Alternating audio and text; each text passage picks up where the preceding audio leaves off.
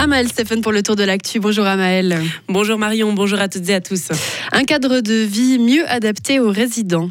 La Fondation Horizon Sud inaugure ce matin son nouveau bâtiment en Gruyère.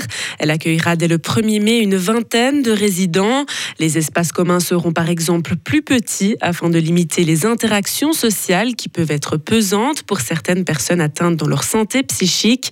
Les espaces extérieurs seront eux aussi mieux aménagés. Écoutez Peter Jones, le responsable des résidences socio-éducatives. Ce qu'on a essayé de faire, c'est aménager l'extérieur derrière le bâtiment avec un, parcours qui permet de monter sur les hauts de notre terrain, où il y a un espace de rencontre, où on va aménager aussi une possibilité de pouvoir jardiner un petit peu. Et depuis là, il y a une vue imprenable sur le lac de la Gruyère et puis la berre Alvanie des Cours en face. C'est très très joli. Et sur l'espace devant le bâtiment, là où l'actuelle résidence de Gumfons se trouve, on va remettre en état tel que c'était et les moutons qui paissaient gentiment derrière vont retrouver une place en notre lieu de vie. La Fondation Horizon Sud organise aujourd'hui des portes ouvertes de ce nouveau bâtiment de 10 à 15 heures. Demander un certificat Covid aux étudiants des hautes écoles durant la pandémie était disproportionné. Le tribunal fédéral a annoncé hier qu'il admettait le recours déposé par des jeunes fribourgeois.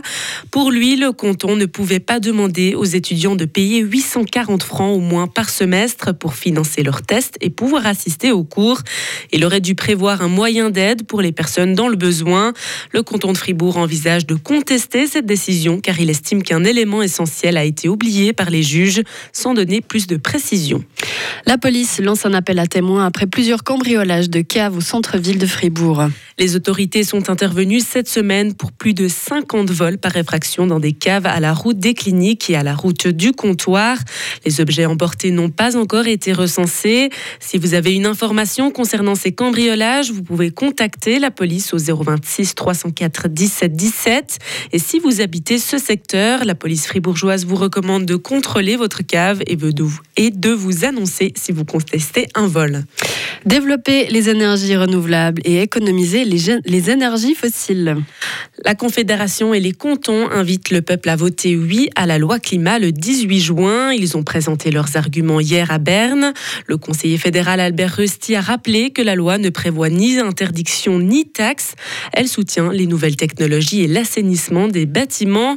C'est pourtant le parti d'Albert Rusty, l'Union démocratique du Centre, qui a lancé un référendum. L'UDC craint une hausse des prix de l'énergie un argument que conteste le directeur de l'Office fédéral de l'énergie, Benoît Reva. Alors la loi vise à encourager et à accélérer les investissements de telle manière à réduire la consommation d'énergie et rendre plus efficace cette consommation. La question des prix est plus complexe que seule euh, la loi et doit être regardée dans un cadre non seulement suisse mais également international. Donc la loi n'a pas d'effet sur les prix finalement?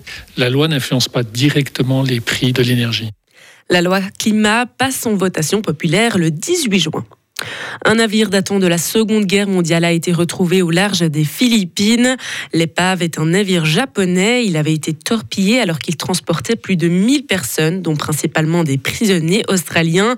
On a retrouvé le bateau cette semaine à plus de 4000 mètres de profondeur. Il a fallu plus de 5 ans pour planifier cette mission. La localisation du navire était un mystère depuis près de 81 ans.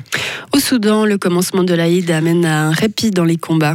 Après sept jours d'affrontements qui ont déjà fait plus de 400 morts et 3500 blessés selon l'Organisation mondiale de la santé, l'armée et les forces du soutien rapide ont accepté une trêve à l'occasion de la fête de trois jours qui marque la fin du ramadan.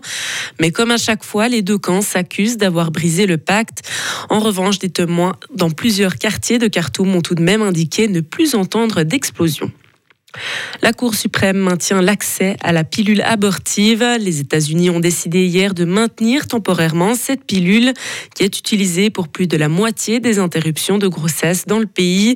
La Cour suprême suspend donc les restrictions décidées par des tribunaux inférieurs. Et on termine avec du hockey sur glace avec une première victoire en 2023 pour la Suisse. Après huit défaites, la Nati a enfin relevé la tête. Elle s'est imposée 2-1 devant la France à Viège dans le cadre de sa préparation pour les prochains championnats du monde de Riga. Les Suisses disputeront un nouveau match amical contre la France aujourd'hui dès 17h à Lausanne. Merci beaucoup Amael, on vous retrouve à 9h. Retrouvez toute l'info sur frappe et frappe.ch.